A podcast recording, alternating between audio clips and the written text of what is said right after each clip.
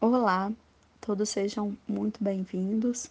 É um prazer enorme vir aqui participar do podcast e falar um pouco sobre a relação da obesidade com os desfechos da infecção pelo Covid-19, né?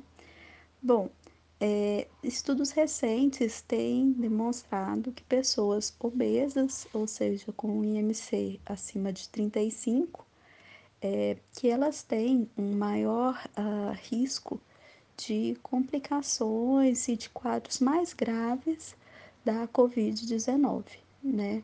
São pacientes que vão é, exigir uh, uma um cuidado intensivo e com um, um risco de mortalidade aumentado. E ah, para a gente entender um pouco o porquê disso, e são várias hipóteses, a gente tem que entender o que, que representa a obesidade e, o, e a expansão do tecido adiposo, o excesso de tecido adiposo no organismo. Um ponto é que a, a obesidade ela é considerada uma inflamação crônica de baixo grau. O que, que seria isso? Né? A, a obesidade ela libera uh, o excesso de tecido adiposo, ele aumenta a produção e liberação no organismo, sistemicamente, de citocinas inflamatórias, né? Talvez alguns já tenham ouvido falar, até fazendo um gancho, que existe uh, uma, uma tempestade de citocinas nesses quadros mais graves de Covid. Então, guardem essa informação. Bom, então, é, a obesidade, ela leva a um aumento da circulação de citocinas inflamatórias e por isso que é considerado uma inflamação crônica de baixo grau. E quais que são os problemas é, dessa inflamação crônica. Um deles é uma coisa que muito já se conhece, que é a resistência à insulina, que é o primeiro estágio do diabetes. Né? A, a resistência à, à insulina, ela pensando num paciente com uma infecção que demande, demande uh, uma internação em unidade de terapia intensiva, ela dificulta muito o controle glicêmico. Então, um paciente que vai para um CTI, que a gente chama de paciente crítico, né? Ele é um paciente que ele tem uma, um estado de inflamação sistêmica exacerbada, né? Que faz com que haja, inclusive, um estado de catabolismo inteiro, intenso, né? Que faz com que haja uma enorme quantidade de glicose circulante, então, é um paciente que demanda um controle glicêmico intensivo nesse momento, né? A dificuldade de controle glicêmico é um dos fatores associados a pior prognóstico. Então, quando esse paciente que demandou o CTI, ele já tem um outro quadro prévio, no caso, por exemplo, obesidade, que contribui para um, uma níveis mais elevados de glicemia, então, somam-se duas situações, né, que é o estado crítico mais a resistência à insulina prévia, que dificulta mais, né, ou, vai des, ou mesmo passa a demandar um manejo, né, é, mais rigoroso na tentativa de estabilizar essa glicemia. Então, é, é, é mais difícil estabilizar essa glicemia. Um outro ponto é que a obesidade é, e essas é, citocinas inflamatórias, elas ah, favorecem ah, quadros de hipercoagulação ou mesmo de formação de trombos.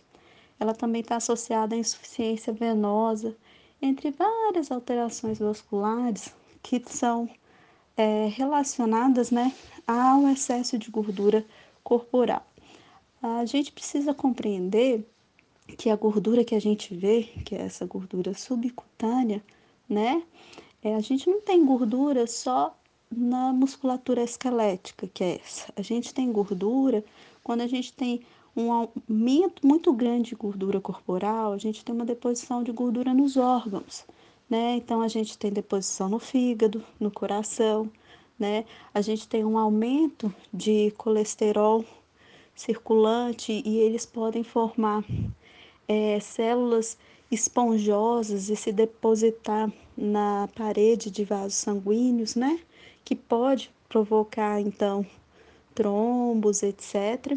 Então a gente tem uma situação do ponto de vista circulatório, né? Mais deficiente. Então, voltando a um paciente grave de CTI, é, que vai muitas vezes demandar medicamentos uh, que a gente chama de aminas, né? Que eles vão fa uh, fazer com que consiga estabilizar esse paciente que muitas vezes vai para uma é, falência múltipla de órgãos, né? Um, um estado de hipóxia. Então, é, quando a gente pensa que o paciente que já tem uma dificuldade vascular vai para um quadro crítico, que você tem uma alteração sistêmica que inclui a perfusão de órgãos, são duas situações que também estão se sobrepondo, né? Além disso, a obesidade também altera a capacidade de ventilação pulmonar.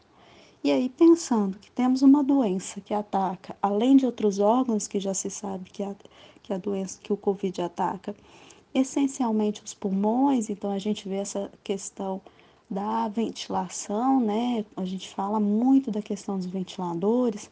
Se o paciente já tem é, uma, um déficit prévio na capacidade pulmonar, isso significa que o comprometimento pulmonar é, vai ser muito mais, associ... muito mais acentuado do que os que não têm. O que, que isso, uh, a implicação disso?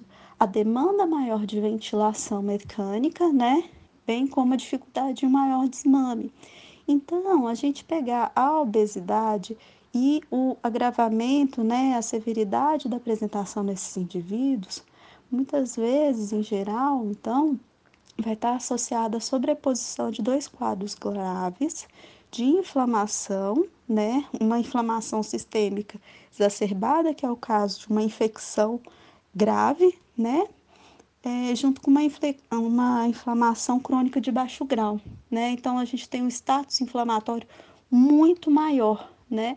Junto com as alterações e comprometimentos, né? É, as complicações metabólicas próprias da obesidade que vão contribuir para que a resposta desse indivíduo seja uh, um pior do que indivíduos que não têm a obesidade. Então, em geral, uh, o que se tem um pouco é isso, né? Existem alguns estudos publicados mais recentemente, né? E de tudo isso, o que, que a gente tira? A importância de, mesmo no momento em que a ansiedade às vezes uh, fica mais acentuada, um momento em que uh, a própria questão da alimentação fica mais difícil ter esse cuidado por N razões, né? Seja pela dificuldade de sair, a necessidade de isolamento, seja pelo próprio estresse, que muitas vezes nos faz deixar pouco esse cuidado de lado, né?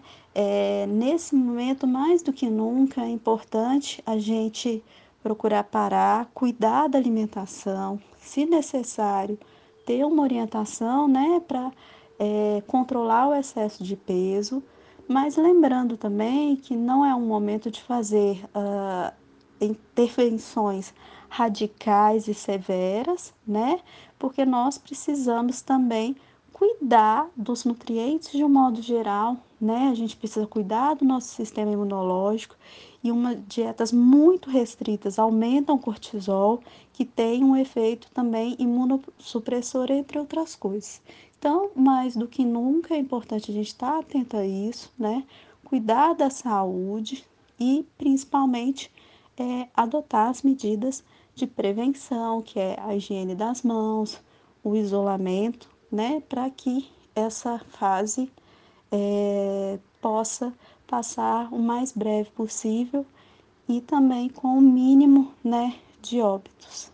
Então é isso, espero ter ajudado. Um bom dia, um abraço para todos.